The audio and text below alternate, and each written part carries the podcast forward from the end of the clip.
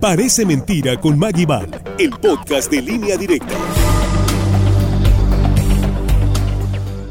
Excelente fin de semana, Carola, a Axel y a usted que nos sintoniza. En este segmento, hasta los incrédulos se asombran. Dirá, parece mentira, pero es verdad.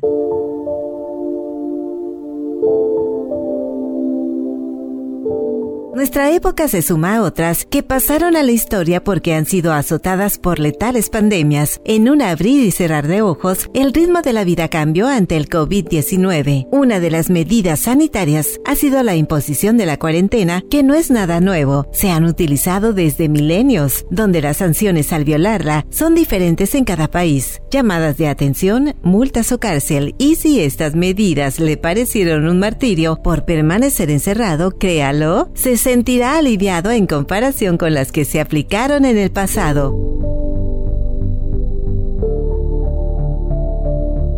Con la llegada de la peste negra en Europa, a los contagiados se les aislaba. Lo común es en casa. En ese tiempo, ni pensarlo. Los mandaban a una isla por 40 días junto con tripulaciones de barcos infestados para permanecer allí hasta su muerte o recuperación. Aunque, aquí entre nos, ya se sabía que nadie salía vivo aunque se curara. Más bien, por la custodia de hierro que tenían. Se trataba de guardias que se encargaban de evitar con un arma en mano que nadie saliera saliera de allí. Y con las personas sanas que rompían el confinamiento desde su hogar, aplicaban una medida muy extrema, pero eso sí, con excelentes resultados. Parece mentira, pero es verdad, los quemaban vivos.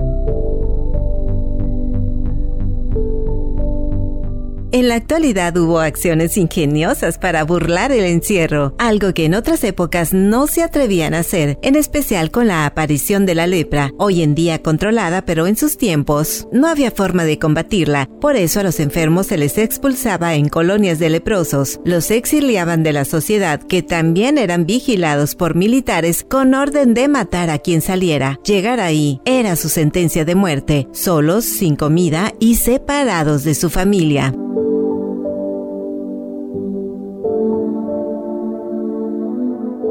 En aldeas africanas donde se dio el brote del ébola fue un calvario. Tanto así, se encargaban de vigilar que nadie ni siquiera asomara la cabeza por la ventana, ni siquiera para recibir atención médica, haciendo que familias enteras murieran cuando gozaban de salud los demás integrantes. Es decir, se enfermaba uno y los demás quedaban atrapados. ¿Qué cosas? En Estados Unidos en 1907 se dio el confinamiento más largo cuando azotó la fiebre tifo aplicada a Mary Mylon, una cocinera inglesa que fue bautizada en Nueva York como Mary Tifoidea. Era asintomática, pero dejó muchos infectados en casas donde trabajó y ante su negativa de seguir las normas para evitar la propagación, ¿le suena familiar esto? Su castigo fue ser enviada a la isla de North Brother para recluirla más de 25 años hasta su muerte. Con este hecho surgieron tratados internacionales para regular las medidas de aislamiento y evitar abusos. Hoy en día hay pandemia. La responsabilidad de cuidarse y a los demás es suya. No se confíe. Parece mentira, pero es verdad.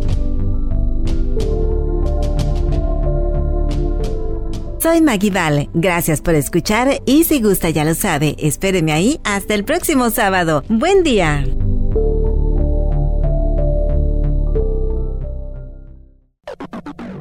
Parece mentira con Maggie Val, el podcast de línea directa.